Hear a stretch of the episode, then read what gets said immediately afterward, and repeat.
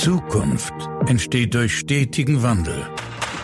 Dr. Jürgen Weimann ist sich sicher, dass hierbei jeder Einzelne von Bedeutung ist.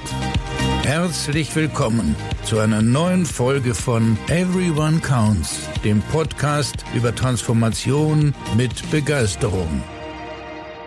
Ja, einen wunderschönen guten Morgen. Es ist wieder Montag und ich freue mich sehr, dass du die Woche mit mir startest und wir gemeinsam uns heute einem super spannenden Thema widmen. Ein Thema, was aus meiner Sicht ein Stück weit eingeschlagen hat wie eine Bombe in, in, in der Bankenwelt, ähm, nämlich ein BGH-Urteil zum Thema der Provisionen, Gebühren und vor allen Dingen treffend, wenn es um das Thema Giropreiserhöhung geht. Geht das überhaupt noch? Was muss man beachten? Geht das irgendwie anders? Was heißt dieses Urteil für Banken und Sparkassen? Viele Fragezeichen, die da in den letzten Tagen und Wochen auch diskutiert wurden in, in der Presse. Und ich habe mir gedacht, äh, da ist es ja wirklich einfach mal spannend, das tiefer äh, zu beleuchten und ähm, freue mich total, dass ich da einen absoluten Experten für euch gewinnen konnte, nämlich Professor Stefan Lorenz, der hier bei uns im schönen München äh, Inhaber ist ähm, an der LMU des Lehrstuhls für bürgerlichen Rechts, für internationales Privatrecht und für Rechtsvergleichung. Gleichzeitig ist er Mitglied des Bayerischen Verfassungsgerichtshofs und ähm, wir werden einfach mal äh, beleuchten, was bedeutet eigentlich dieses Urteil für Banken und Sparkassen. Von dem her freue dich auf ein spannendes Gespräch mit Professor Stefan Lorenz. Schön, dass du mit mir die Woche wieder beginnst.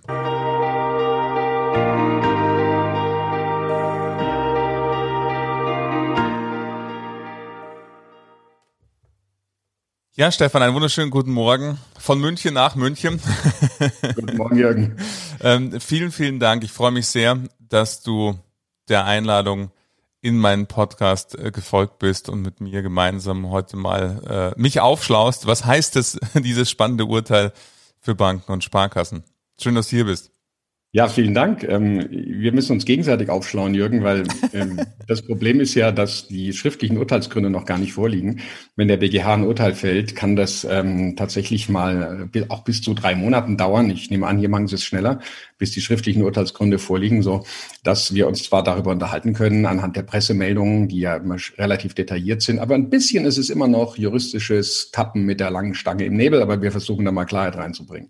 Ja, das ist natürlich, äh, danke auch, äh, dass du überhaupt da äh, die Bereitschaft gezeigt hast, mit mir diesen Podcast aufzunehmen, weil das ist ja genau einfach ein essentielles Bestandteil, eben ohne Urteilsverkündung und, und letztendlich die, die Begründung, die da rauszulesen ist, ist es natürlich immer, ähm, und das ist, glaube ich, auch wichtig für unsere Zuhörerinnen und Zuhörer, wir können hier nur ähm, letzten Endes äh, aus unserem Gespräch mal so eine Indikation geben und, und, und eine Einschätzung teilen, ähm, letzten Endes, was das bedeuten könnte äh, aus jetzigen Informationslage. Ich glaube, das ist ganz wichtig zur, zur Einordnung des Ganzen auch. Ähm, jetzt, wenn man so schaut auf die Banken- und Sparkassenwelt, dann hat dieses Urteil, was ja entstanden ist aus einer Klage des Bundesverbands der Verbraucherzentrale, was ja auch ganz interessant äh, war, finde ich, zumindest für mich als Nicht-Juristen und ähm, Amateur, äh, Nichtswissenden in diesem Bereich, äh, was ja in den Vorinstanzen abgewiesen wurde und dann letzten Endes vom BGH ähm, hier dieses Urteil gesprochen wurde. Wenn wir schauen, für Banken und Sparkassen ist das natürlich wenn man auf die Bilanzstruktur schaut, dann ist immer noch der Großteil im, im Verdienst einer Bank oder Sparkasse aus dem Zinsgeschäft, also aus der Differenz, äh, vereinfacht gesagt, zwischen dem Zins, den wir zahlen als Kunden und dem, den die Bank zahlt, egal ob wir jetzt auf der aber vor allen Dingen auf der Kreditseite im, im Minuszinsbereich ist es ein bisschen schwieriger momentan. Aber natürlich 30 Prozent im Schnitt äh, circa kommen nach wie vor aus Provisionen und Gebühren. Da ist ein Teil im Wertpapiergeschäft, aber der Großteil kommt aus dem Thema Girokontobepreisung. Und äh, da ist ja genau dieses Urteil mit, äh, mit, mit angelegt. Vielleicht magst du uns ganz kurz mal äh, reinholen in dieses Urteil, beziehungsweise was, was sozusagen dieses Thema war. Äh, ich sage jetzt mal früher, ich sage jetzt mal aus meinem bankfachlichen Hintergrund, war es einfach so, die Bank hat gesagt, wir hören jetzt die Girokontopreise ähm, und äh, die ändern sich wie folgt zum und ähm, na, wenn Sie nicht widersprechen, dann gilt dieser Preis zukünftig für Ihr Girokonto. So sinngemäß natürlich in freundlicherer Kundensprache formuliert lauteten die Schreiben früher. Und das hat sich jetzt scheinbar ja massiv verändert. Ja, in der Tat. Also zunächst mal noch kurz zum prozessualen Hintergrund ist vielleicht ganz interessant. Du hast richtig gesagt, dass der Bundesverband Verbraucherzentralen geklagt hat. Das ist ein Verfahren nach dem sogenannten Unterlassungsklagegesetz. Das bedeutet, das ist kein konkreter Fall. Hier ist nicht irgendein Kunde vertreten worden und dergleichen, sondern bestimmte Verbände, unter anderem eben der Bundesverband Verbraucherzentralen, haben nach diesem Unterlassungsklagegesetz die Möglichkeit, exemplarische Klagen zu führen gegen Banken, unter anderem nicht nur gegen Banken, also gegen Unternehmen, äh, wenn sie AGB verwenden und dann sozusagen abstrakt, nicht in einem konkreten Fall, die ähm, Gültigkeit dieser AGB überprüfen zu lassen. Mit der Folge übrigens auch, dass das gegenüber jedermann gilt. Ja, also man kann jetzt, eine Bank kann jetzt nicht sagen, eine Sparkasse kann zum Beispiel jetzt nicht sagen, naja, das Partei war die Postbank, uns ist es egal, wir sind nicht Partei, sondern das hat allgemeine Gültigkeit. Das mal nur zum Rahmen. Ähm, das Zweite ähm, an dieser ähm, Entscheidung, die tatsächlich wie eine Bombe eingeschlagen hat, denn es geht ja hier um eine jahrelange Praxis, ist das, und das wird einen juristischen Laien wahrscheinlich erstmal überraschen, die Banken haben ja genau das gemacht, was in Paragraph 675g äh, BGB steht, nämlich über die Änderung von Zahlungsdienste-Rahmenverträgen. Da ist ja genau dieser Mechanismus auch vorgesehen. Allerdings, und das ist dem, für, den, für den Juristen das erste Wichtige, ähm, das ist eine Regelung, die betrifft den sogenannten Individualvertrag, also die Frage, wenn in einem Vertrag, der nicht durch AGBs geschlossen wird, eine solche Zustimmungsfiktion, und um die geht's, ich komme gleich drauf, vereinbart wird. Und das ist einigermaßen überraschend, denn eigentlich müsste ja jedem klar sein, dass Banken gar keine Individualverträge machen können. Sie kommen ja aus den AGBs, also aus dem sogenannten Kleingedruckten, gar nicht raus. Und die erste Bombe, die der BGH gesagt hat, ist, dass dieser 675G, der übrigens europarechtlich hinterlegt ist, Zahlung, ähm, die Zahlungsdienste-Richtlinie, dass der eine sogenannte AGB-Kontrolle, und das ist das, was hier geschehen ist, nicht ausschließt. Das ist sozusagen das Eingangstor, Eingangstor zu dieser Geschichte. Das wird einen juristischen Laien äh, wahrscheinlich wahnsinnig überrascht haben. Ne? Da steht etwas drin, was Banken dürfen im 675G, was sie aus Praktikabilitätsgründen wahrscheinlich auch machen müssen. Jetzt kommt der BGH sagt, und da darfst du nicht durch AGB machen. Und das ist ein richtig fettes Problem. Und nochmal deshalb, weil es so illusorisch ist, zu denken, Banken könnten mit Kunden individuelle Verträge machen. Also mit dem Großkunden vielleicht, aber nicht mit der, nicht mit der breiten Masse. Das heißt, dieses AGB-Problem ist unausweichlich. Das ist die erste knallharte Message in, in diesem Urteil. Da braucht man auch jetzt nicht die Urteilsgründe abwarten, weil das ist wirklich vollkommen klar, auch in alle Pressemeldungen. Und dann äh, kommt der zweite Punkt, nämlich der zweite Punkt sind ähm, bestimmte Regelungen in AGB Banken und Sparkassen. Ich beziehe es jetzt mal auf die Sparkassen. In den Sparkassen ist es Nummer zwei, eins, äh, Nummer zwei, Absatz eins bis drei der AGB Sparkassen und äh, die 17, äh, Nummer sechs, 17 Absatz sechs der AGB Sparkassen. Interessanterweise übrigens habe ich mir heute früh noch mal den Text runtergegoogelt und die Sparkasse, bei der ich gelandet bin, hat diese Klauseln schon gestrichen. Also die sind schon durchgestrichen in den AGBs. Also zumindest insoweit rea reagiert man wohl. Ja, und jetzt geht's darum, dass der BGH eine sogenannte Inhaltskontrolle dieser allgemeinen Geschäftsbedingungen gemacht hat. Ähm, das bedeutet, das sogenannte Kleingedruckte äh, wird daraufhin überprüft, ob es fair ist oder den Kunden nicht unangemessen benachteiligt. Das ist relativ kompliziert. Die Normen dazu, da gibt es im BGB Normen, in denen zum Teil ganz spezielle Klauseln drinstehen, die verboten sind, und es gibt eine Generalklausel. Und der BGH hat diese Klauseln jetzt der, in den AGB Banken eben an dieser Generalklausel für die Interessierten, das ist der Paragraph 307 BGB, gemessen. Und das ist ähm, etwas, was der Laie möglicherweise als einen Gummiparagraph bezeichnen würde. Da geht es darum, dass Klauseln unwirksam sind, wenn sie den Kunden entgegen der Gebote von Treu und Glauben unangemessen benachteiligen. Also das ist sozusagen der Prüfungsrahmen, den der BGH aufgestellt hat. Und der zentrale Punkt ist der, das kann man relativ einfach sagen, verzeiht, dass ich gerade zu viel redet, Professoren neigen dazu, sich nicht unterbrechen zu lassen. Ähm, es geht hier um die Zustimmungsfiktion. Also es geht ja darum, das wissen alle Banker, dass die, diese Änderungen der allgemeinen Geschäftsbedingungen und die Änderung der Gebührenstruktur, also Änderung der allgemeinen Geschäftsbedingungen ist Nummer zwei der AGB Sparkasse und Änderung von Gebühren für Hauptleistung ist äh, Nummer 17 Absatz 6, ähm, dass die eben über diese ähm, Lösung Schweigen bedeutet Zustimmung konstruiert werden. Ähm, das heißt, den Mechanismus, den du schon vorgestellt hast, die Bank schickt eine Mitteilung, so wie es im 675G steht, und sagt, wir ändern unsere allgemeinen Geschäftsbedingungen, wir ändern unsere Gebühren, ab demnächst so und so viel Gebühren, diese und jene Geschäftsbedingungen. Kunde, wenn du nicht binnen zwei Wochen widersprichst, ähm, in zwei Monaten waren es, Entschuldigung, zwei Monaten widersprichst, dann gilt das und dem Kunden wird die Möglichkeit eingeräumt zu kündigen.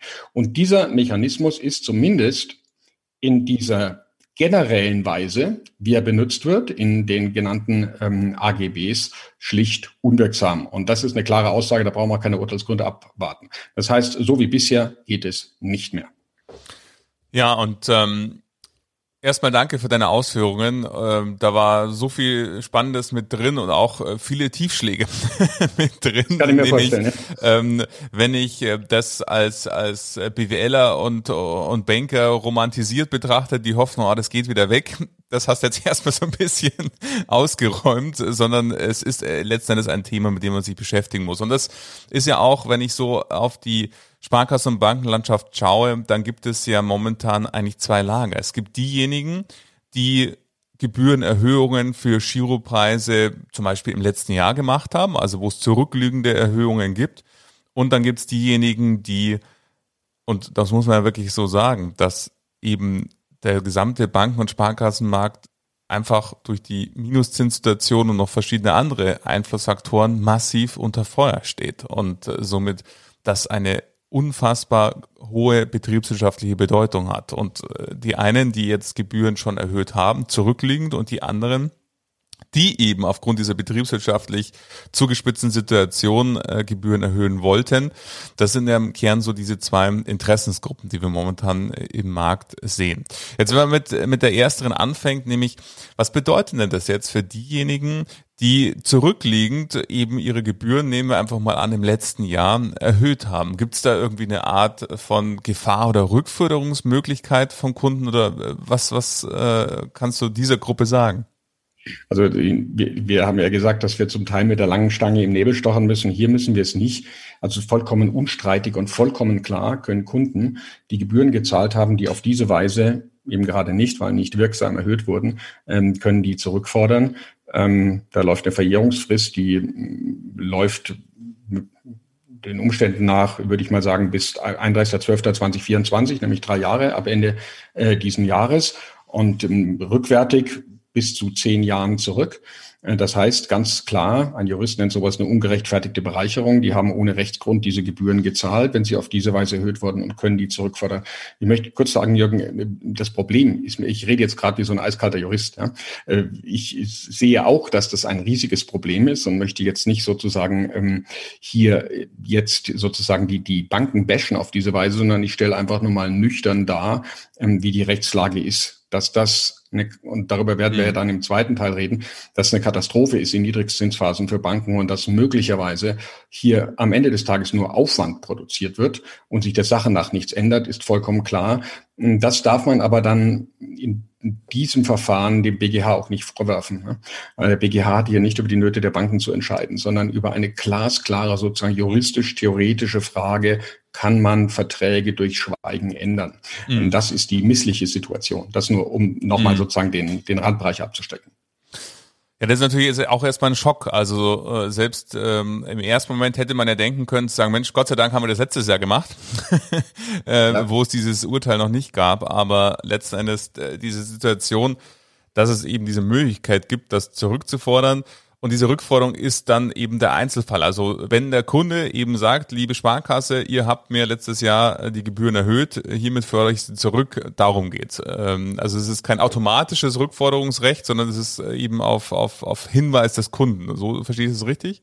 Naja, also das ist genauso wie wenn ich dir was verkauft habe und du hast den Kaufpreis noch nicht gezahlt. Ähm, natürlich schuldest du mir das, aber wenn ich es nicht einfordere, ja, kann, ich, kann ich jetzt nicht sagen, musst du nicht bezahlen, aber solange es die Kunden nicht einfordern, muss man ihnen das Geld nicht hinterhertragen, um mhm. das so zu sagen. Man okay. kommt auch nicht in Verzug. Aber da glaube ich, und ich möchte hier nicht, dass der Podcast so depressiv wird, da würde ich mir nicht viel Hoffnung machen, denn die Legal Tech Unternehmen, also diese Anwälte, die maschinell quasi Jura betreiben, so wie mit Flightride, geblitzt.de und diese ganzen Dinge. Also wo man quasi recht mathematisch feststellen kann, so ist es ja hier. Ne? Das ist ja keine Wertungsfrage, es ist nur, was hast du gezahlt, wann hast du es gezahlt, fertig. Ich kann, ich kann mir vorstellen, dass die schon Gewehr bei Fuß stehen hm. und sich gerade bei diesen Kleinbeträgen, um die es ja geht, relative Kleinbeträge, ähm, die Kunden da zu holen. Also, dass die Kunden da im großen Maße schlafen werden und es nicht zurückfordern werden, ähm, die Hoffnung kann ich wahrscheinlich auch nicht nähern, aber das wird man sehen. Ja, also die Legal Tech spannend, dass du die ansprichst. Das ist natürlich ein Punkt, äh, der noch eine viel, viel schnellere Skalierung anbietet und dann auch Standardisierung mhm. durch die eben, du hast Flightride als Beispiel genannt, wo es ja genauso ist. Ähm, und äh, von dem her, ja, ist ein spannender Aspekt an den ich so noch gar nicht gedacht habe. Aber ähm, das macht jetzt die Aussage nicht, nicht besser. nicht nee, leichter. Ein depressiv heute Morgen, genau. ja. Ja gut, ich glaube, für, für einen ähm, freudigen Podcast hätten wir uns ein anderes Thema aussuchen müssen. Wahrscheinlich, ja. Von dem mhm. her äh, können wir natürlich nur ähm, dem Thema dienlich werden. Und von dem her, da gibt's momentan, glaube ich, wenig, wenig der Freude. Aber zurück zu der anderen Gruppe. Wenn man letztendlich auf jetzt Banken und Sparkassen schaut, die eine Gebührenerhöhung planen. Wie können die denn jetzt vorgehen? Ist das überhaupt noch möglich? So, jetzt kommen wir zur Spekulation. Ähm, und wir kommen vielleicht auch dazu, dass man etwas mehr Hoffnung machen kann. Ähm, wenn ich mir die Pressemeldung, und das ist das einzig offizielle, was wir vom BGH haben, die Pressemeldung durchlese, dann geht das ein bisschen in die Richtung, dass diese Klauseln, diese beiden Klauseln, die Schweigen als Zustimmung fingieren, dass diese beiden Klauseln nicht per se vollkommen unmöglich sind, sondern möglicherweise nur in ihrem Umfang. Denn der BGH betont in der Pressemeldung, dass etwa ähm, der, die, die Nummer eins, Nummer zwei ist es und bei den Sparkassen ist es die zwei Nummer eins, dass der auf die Änderung dieser allgemeinen Geschäftsbedingungen abstellt, durch Schweigen, also durch diesen Mechanismus. Und das bedeutet, dass man, wenn man diese Pressemeldung liest, es auch dahin gehen kann, dass der BGH diesen Mechanismus nicht generell für tot erklärt hat, sondern ähm, nur in seiner Reichweite. Also möglicherweise wird für die Banken und Sparkassen noch Raum bleiben, für bestimmte Elemente eine solche Lösung, wie sie im 675G ja zugelassen ist, zu machen, aber eben nicht generell. Nicht für die gesamten AGB, nicht für die gesamten äh, Entgelte für Hauptleistungen, wie es im, äh, wie es im Nummer 17 ähm, Absatz 6 heißt. Also da besteht vielleicht ein bisschen Hoffnung. Und das ist der Punkt, wo wir möglicherweise tatsächlich sehr genau mal die Urteilsgründe dann lesen müssen. Denn und auch jetzt möchte ich aufpassen, dass ich keine Vorlesung halte. Der BGH, wenn der AGBs überprüft, dann schaut er sich an und schaut mal, welche Reichweite haben die eigentlich in ihrer schlimmsten Auslegung. Und wenn die in dieser schlimmsten Auslegung unangemessen sind, dann ballert er sie weg, sagt, okay, die sind gänzlich unwirksam. Er, was er nicht macht, ist, das nennt ein Jurist eine geltungserhaltende Reduktion. Er sagt nicht, ja, man kann das schon machen, aber eben nicht so weit, sondern nur bis dahin, sondern er sagt generell, das geht so weit und knallt das weg. Dieser Mechanismus ist wichtig, weil ähm, sonst könnte ich in AGBs reinschreiben, deine Rechte sind alle ausgeschlossen und, und die Rechtsprechung repariert mir dann so die AGBs. Ne? Also das nennt ein Jurist das Verbot geltungserhaltener Reduktion. Und danach riecht das so ein bisschen. Das heißt, es bleibt möglicherweise noch Raum dafür, bestimmte Gebühren, und ich weiß jetzt nicht, das müsstest du mir sagen, wo denn da sozusagen das Hauptgeld liegt, also etwa sagen wir Gebühren nur für Girokonten, dass da möglicherweise noch Raum bleibt, so vorzugehen. Aber eben nicht in dieser generellen Weise, denn ich weise nochmal darauf hin, 17.6 AGB Sparkassen sagt, Änderung von, Entgol von Entgelten für Hauptleistungen, die von dem Kunden dauerhaft in Anspruch genommen werden. Ja? Das sind halt einfach alle. Und das mhm. ist das entscheidende Problem. Ah, verstehe. Also theoretisch hätte man äh, jetzt äh, in meinem Nicht-Verständnis, aber jetzt äh, deinen Worten folgen, theoretisch hätte man jetzt auf Basis dieses alten AGB sagen können, keine Ahnung, jeder Besuch der Filiale kostet zukünftig 100 Euro. Ähm, mhm. äh, weil es eine Hauptleistung, eine Filiale zu betreiben äh, genau. als, als, als Bank oder Sparkasse. Und wir sind uns alle einig, dass wir natürlich, äh, hätte keiner gemacht, aber theoretisch hätte es diesen Rahmen gegeben. Ist, ist es das, was du meinst? Das ist sozusagen äh, In der Tat, meine 100 Euro betretene Sparkasse wäre ohnehin schon sittenwidrig, aber lass es mal 10 Cent sein. ja. ja. Ähm, mhm. In der Tat. Also es geht darum, der BGH legt es ziemlich gut klar, ziemlich klar dar. Ähm, es geht darum, dass man nicht einen Vertrag einseitig in die Hände der anderen Partei legen darf. Ähm, und das, darum geht's. Es kommen ein paar Beispiele, die schon einsichtig sind, aber die möglicherweise das Problem nicht fassen, dass es wirklich gibt. Der BGH sagt zum Beispiel, naja, es könnte ja eine Bank zum Beispiel werben mit dem kostenlosen äh, Depot, mit der kostenlosen Depotführung.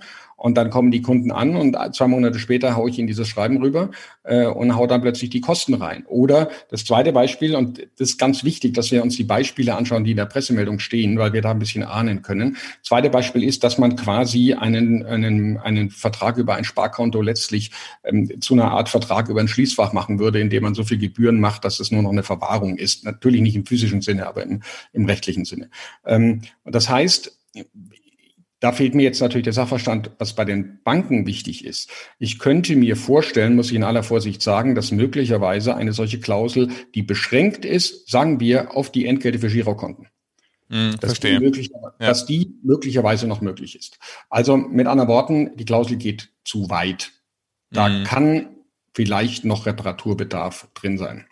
Ja, wenn man so in, die Praxis schaut, dann, dann äh, nehmen wir zum Beispiel dieses Be Beispiel Verwahrentgelte. Also äh, letzten Endes für höhere Guthaben Minuszinsen zu verlangen. Da ist mir keine Bank oder Sparkasse bekannt, die hier das eben über ein Schreiben gelöst hat, zu sagen, hier in, in zwei Monaten gilt es, sondern wo es äh, sehr, sehr stark immer Einzelfall bezogen auch dann einen neuen Vertrag mit dem Kunden auch wirklich einzeln geschlossen wurden, äh, weil es eben auch vor allen Dingen viele im Firmen- und Unternehmenskundensegment betreffen, äh, wo, und das ist halt so die große Sorge, die ich momentan am Markt mitnehme, ähm, dass natürlich im Privatkundengeschäft, wo wir um Hunderttausende, äh, Millionen von Kunden sprechen äh, und letztendlich hier, wenn man mit jedem Einzelnen sprechen müsste, Herr Lorenz, Ihr Girokonto kostet jetzt nicht mehr fünf Euro, sondern irgendwie sechs Euro und das auch noch schriftlich vereinbaren, dann wäre das natürlich etwas, was schlichtweg logistisch also unmöglich ist.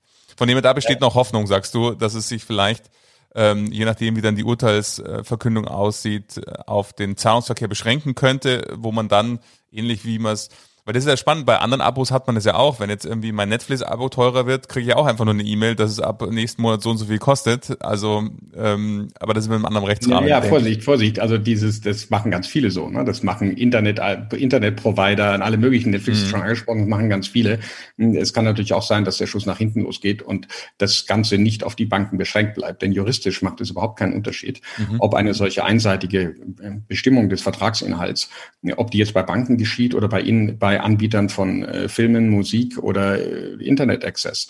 Hm, das heißt, auch diese Branchen zittern gerade, mhm. um das mal klar zu sagen. Das ist nicht bank bankenspezifisch, diese, ähm, diese Frage. Deswegen werden wir das abwarten müssen. Was, wir, lass uns doch mal über den Worst Case reden, ohne dass ich jetzt die Moderatorenrolle einnehmen will. Aber die interessante Frage ist ja die, also wir warten jetzt mal ab auf die Urteilsgründe und schauen mal, ob da noch ein Schlupfloch bleibt. Ich könnte mir das vorstellen, für bestimmte Gebühren. Ja? Mhm. Also jetzt sagen wir mal nur für Girokonten ja. und dergleichen. Ähm, was machen, was passiert, wenn das Urteil auch das nicht zulässt? Mhm. Ähm, Nochmal, ich glaube, ich also ich kann mir vorstellen, dass das gehen wird, um nochmal, bevor es schlimm wird, noch ein bisschen Hoffnung zu verbleiben, zu, zu verbreiten. Denn der 675G, der lässt das ja ausdrücklich zu, ne, diese Norm. Und der lässt das ausdrücklich zu, ähm, gerade für den sogenannten Zahlungsdienste-Rahmenvertrag. Ja? Also in, insbesondere für das, was Girokonto machen, äh, Girokonten machen. Der spricht, der Zahlungsdienste-Rahmenvertrag ist ja nicht ein Depotvertrag und dergleichen. Und wenn wir jetzt eine Klausel hätten, die sich allein auf den Zahlungsdienste-Rahmenvertrag beschränkt, also auf den Girovertrag, ich, du musst mir sagen, ob den Sparkassen damit geholfen ist, ja, äh, dann macht die genau das, was im 675G steht, und dann kann ich mir vorstellen, dass es auch durch AGB geht, um meine Aussage mhm. reinzuhauen, die ein ja. bisschen Hoffnung sozusagen mhm. äh, Allerdings unter diesem Vorbehalt. So, wenn es so ist, dass das nicht geht, beziehungsweise es geht ja auch um andere Gebühren, es geht ja nicht nur um, um Kontoführungsgebühren, sondern um viele, um viele andere Dinge, ähm, dann stellt sich die Frage, wie können die Banken weiter vorgehen? Und in der Tat, ähm, sie können keine Klausel mehr in AGB vereinbaren, wo Schweigenzustimmung betrifft. Äh, sie können einen Individualvertrag, also nehmen wir an, bei der Kontoeröffnung, schon einen Vertrag machen, in dem das nicht mehr als AGB steht, sondern im normalen Vertragstext dieser Mechanismus mit diesem Zusenden und dem Schweigen drin steht. Und das wird auch nicht gehen. Denn sobald eine Bank eine Klausel mehrfach verwendet, egal ob sie im Vertrag selbst drin steht, im Anhang, ob AGB drüber steht oder ob sie es vielleicht sogar handschriftlich reinschreiben, das ist eine mehrfache Verwendung einer Klausel und für einen Juristen ist es eine allgemeine Geschäftsbedingung. Das heißt, es kommt aufs Druckbild und dergleichen nicht an. Das hilft nichts.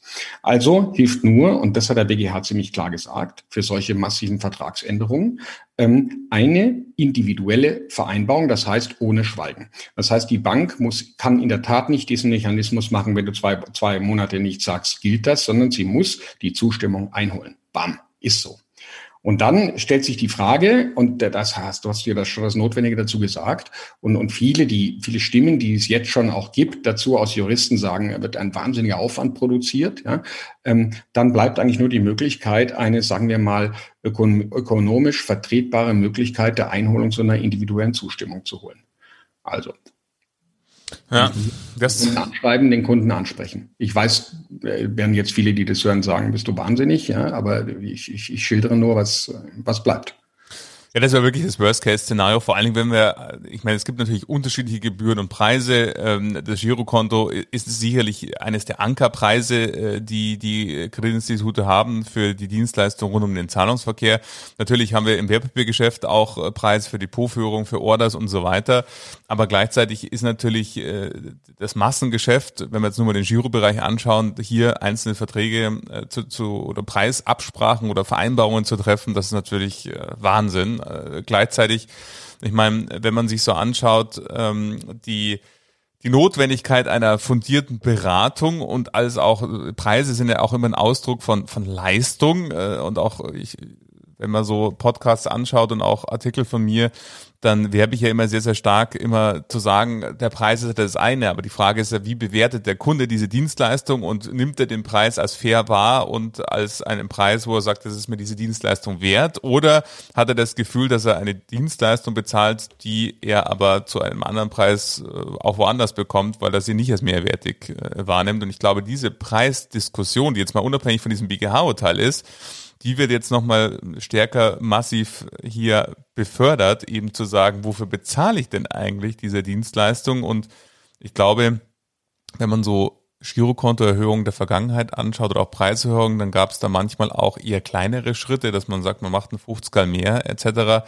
Und für einen 50er mehr sicherlich wird sich der Aufwand nie rentieren, mit jedem Kunden einzeln zu sprechen und das zu vereinbaren. Von dem her ähm, wäre im Worst Case aus meiner Sicht dann eher von größeren Preisvereinbarungen, äh, könnte man perspektivisch die These haben, dass die dann höher auslegen, um dann wieder diesen logistischen Aufwand ein Stück weit zu rechtfertigen. Aber da sind wir ein Stück weit im Glaskugel lesen, äh, letzten Endes, äh, weil ich nehme ein Stück Hoffnung aus diesem äh, Gespräch mit dir mit, nämlich, dass man sagen kann, ähm, hoffentlich bezieht sich's auf weitere Preise, die außerhalb des Girobereichs liegen, so dass man eben im Massengeschäft Preiserhöhungen im Girobereich, nennen wir es so, und im Zahlungsverkehr durchaus weiterhin in dieser Praxis durchsetzen könnte. Auf der anderen Seite, wenn es um andere Preiserhöhungen geht, dann die individuelle Vereinbarung braucht. Das wäre ja eigentlich so, oder? Das, ähm, also zumindest aus Banksicht wäre das mein Wunschszenario ähm, und das scheint gar nicht so unrealistisch, nehme ich so mit. Ich halte das unter allem Vorbehalt für ein realistisches Szenario. Das Problem ist natürlich, man muss die Kunden halt auch, auch erreichen. Ne? Also mhm, im Online-Geschäft Online ist es schwierig. Also die, wenn, wenn so ein älterer traditioneller Kunde in die Filiale kommt, ich glaube, da wird man wahrscheinlich in so einem Gespräch das auch noch erklären können. Ja. Ähm, ich meine, die, die Niedrigzinsphase ist ja jetzt schon sehr lange und äh, die Kunden ärgern sich, aber sie werden auch wahrscheinlich dafür Verständnis haben, dass Banken irgendwie ihr Geld verdienen müssen. Andererseits, das sei jetzt als Sparkassenkunde selbst, wenn ich sehe, dass überall die Filialen geschlossen werden, wofür ich auch Verständnis habe, ist das vielleicht ein bisschen schwierig, dem Kunden zu erzählen, wir brauchen jetzt dein Geld für die Dienstleistung. Und er fragt, welche Dienstleistung? Ich kann gar nicht mehr, ich muss drei Orte weiterfahren, bis ich in die Sparkasse komme. Aber das ist jetzt nur meine, äh, meine Privatansicht in, diesem, in dem Zusammenhang. Das wird nicht ganz einfach. Also es ist klar, es wird Aufwand produziert. Mhm. Es wird Aufwand produziert und äh, wahrscheinlich ist es tatsächlich so, dass man betriebswirtschaftlich für 50 mehr diesen wahnsinnigen Aufwand nicht machen kann. Das heißt, man braucht größere Sprünge und je größer die Sprünge, desto schwieriger dem Kunden zu erläutern. In der Tat. Ja, was, will, was würdest du denn jetzt aktuell, wenn ähm, du Sparkassenvorstand Rat geben wirst, wäre jetzt der Rat erstmal BGH-Urteilsverkündung abzuwarten, äh, um dann Klarheit zu haben, wie zu agieren? Äh, oder gibt's äh, eine andere Strategie? Naja, also interessanterweise ist, sind die AGB Sparkassen, die ich mir gerade downgeloadet habe, ich weiß gar nicht mehr von welcher Sparkasse, ich habe es einfach gegoogelt, sind die, die schon mal diese Klauseln ausgestrichen einfach. Ähm, das ist vielleicht, das ist jetzt juristisch egal, mhm. weil unwirksam sind sie, aber es ist, macht schon einen ganz guten Eindruck eben an den Kunden, finde ich, wenn man Klauseln, von denen man weiß, dass sie unwirksam sind, sie einfach jetzt mal erst streicht. Einfach ja. nur zu sagen, wir beharren darauf, wir haben das gelernt.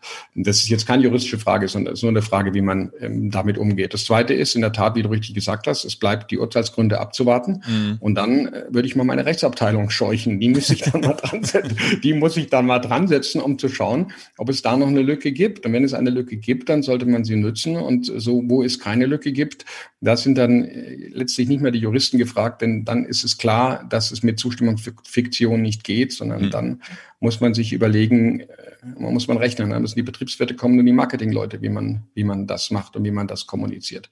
Absolut. Problem scheint mir zu sein, wenn ich einen Kunden einen Brief schreibe, Serienbrief geht wahrscheinlich, aber ich meine, diese lesen die wahrscheinlich gar nicht, ne? ja, genau. Also ähm, das war ja auch immer eine schöne Möglichkeit, dass sich nur wenige Kunden auf so ein Schreiben gemeldet haben, ähm, in dem Szenario bei einer Preiserhöhung. Und ähm, von dem her jetzt einen Serienbrief zu schreiben und wir müssen mit ihnen sprechen, das, das wird nichts bringen. Da braucht es, glaube ich, äh, wie du sagst, einfach smartere Dinge ähm, den Kunden dann auch wirklich in so eine Preisvereinbarung zu, zu bringen. Und ich glaube, die Beratungsleistung wird auch weiterhin wichtiger denn je, egal ob die jetzt persönlich in der Filiale oder virtuell oder sonst irgendwie stattfindet. Aber das persönliche Gespräch eben mit dem Einzelnen, das, das, das äh, gewinnt weiterhin an Bedeutung, ist aber gleichzeitig nicht mit 100.000 Kunden gleichzeitig machbar, ja, um so eine Preiserhöhung zu machen. Vielleicht gibt es andere Wege der Kommunikation. Genau. Also, ja wenn ich mir mal die jüngere Kundschaft anschaue, also ich betrete eine Sparkasse nur noch in seltenen Fällen, obwohl ja. ich Sparkassenkunde bin, sondern es geht natürlich alles elektronisch. Möglicherweise kann man so eine Kommunikation auch einfach in der, zum Beispiel in der Sparkassen-App machen, dass man ein Fenster einblendet und sagt, lese mal das, so als, als ersten Approach. Möglicherweise wird man, aber da bin ich vielleicht zu naiv beim Kunden auch Verständnis bekommen. Also ich persönlich als Kunde habe Verständnis in der Niedrigzinsphase, wo die Bank ihr Geld parken muss für viel Geld, dass sie mir nicht gratis alles liefern kann wie früher. Also ja. ich glaube, da wird man Fantasie haben müssen, aber jetzt spreche ich über Dinge, die äh, weit über meinen kleinen juristischen Tellerrand hinausgehen.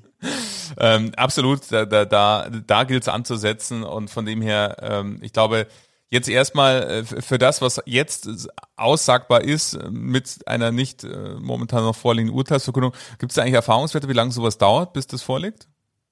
Ja, das kann so acht bis zehn Wochen dauern. Okay kann mir vorstellen, dass es jetzt ähm, schneller geht. Also man muss es so, man muss sich das so vorstellen. Ne? Beim Bundesgerichtshof ähm, gibt es einen Senat, da sitzen fünf Richter. Einer ist der Berichterstatter, der bereitet das vor, dann findet die mündliche Verhandlung statt, dann kommt eine Urteilsverkündung äh, und danach wird das Urteil erst schriftlich niedergelegt. Also es gibt ein Urteil, es ist verkündet, aber es ist noch nicht schriftlich niedergelegt. Da laufen bestimmte Fristen, ähm, wie der Bundesgerichtshof nie reißt. Also es ist, ist immer alles in Ordnung. Und ich kann mir vorstellen, dass weil ja die Praxis genau auf das wartet, was wir jetzt gerade gemacht haben, diese Erbsenzählerei zwischen den Zeilen, dass sie sich da ein bisschen beeilen. Mhm. Wenn ich eine Prognose machen würde, würde ich sagen, in spätestens drei Wochen ist, sind die Urteilsgründe da. Dann wird spannend, dann, dann warten wir mal ab, was, was da dann genau. wirklich drinsteht. Und ähm, sollten sich wieder warten nochmal ganz andere äh, Erkenntnisse ergeben, dann würde ich mich freuen, wenn wir vielleicht nochmal einen Podcast aufnehmen, ähm, mal sehen, was, was drinsteht. Ähm, für heute, Stefan, kann ich dir erstmal nur von Herzen Danke sagen. Danke, dass du, ähm, weil das muss man auch, liebe Zuhörer und Zuhörer, sagen, ähm, ihr wisst es alle, wie auch Rechtsanwälte ein Stück weit ticken äh, und äh, da zu sagen, es gibt noch keine Urteilsverkündung und ähm, sind sie bereit für ein Gespräch, mal darüber zu sprechen. Da gibt es nicht ganz so viele, die da sagen, ja klar, erste Indikationen, erste Einschätzung von dem. Danke da ganz besonders, äh, Stefan, für deine Bereitschaft da mal eine erste Indikation und, und Einschätzung von, von deiner Expertise aus äh, zu geben. Sehr gerne, Jürgen, hat Spaß gemacht. Bleib gesund und bis bald, lieber Stefan. Danke dir. So, bis dann. Ciao.